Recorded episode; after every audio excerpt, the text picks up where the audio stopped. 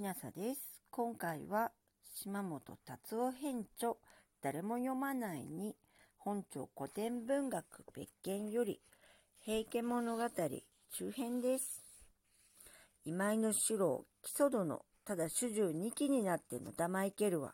日頃は何とも覚えぬ鎧が今日は重うなったるぞや。今井の四郎を申しけるわ。御身も未だ疲れさせたまわず。御馬も弱りそうらばず、何によってか一両の御着せ長を思うはおぼしめし候べき。それは御方に、御生がそうらわねば、臆病でこそ、さはおぼしめしそうらえ。金平一人そうらえとも、世の武者千機とおぼしめせ。や七八そうらえば、しばらく防ぎやつかまつらん。あれに見えそうろう、会わずの松原と申す。あの松の中でご自害そうらえ、とて、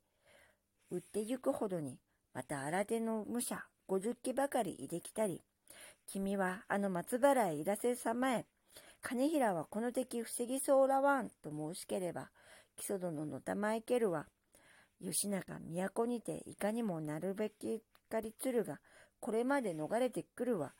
何時とひとところで死なんと思うためなり、ところどころで打たれんよりも、ひとところでこそ討ち死にをもせめ、とて、馬の花を並べてかけんとしたまえば、今井四郎馬より飛び降り、主の馬の口に取り付いて申しつけるわ。弓矢取りは年頃、日頃、いかなる公明そうらえども、最後の時深くしつれば長き傷にて候なり、御身には疲れさせたもうてなり、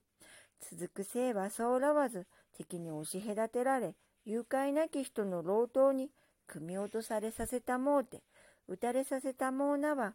さばかり日本国に寄港させたまいつる木曽殿をば、それがしが老頭の打ち立て祭るた何度と申さんことこそ、口をしゅうたそうらえ、ただあの松原へいらせたまえと申しければ、木曽さらばとて、会わずの松原へとかけたまう。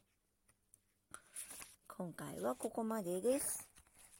島本達夫編著誰も読まないに本庁古典文学別件より平家物語中編でした。もしあなたが聞いていらっしゃるのが夜でしたらよく眠れますようにおやすみなさい。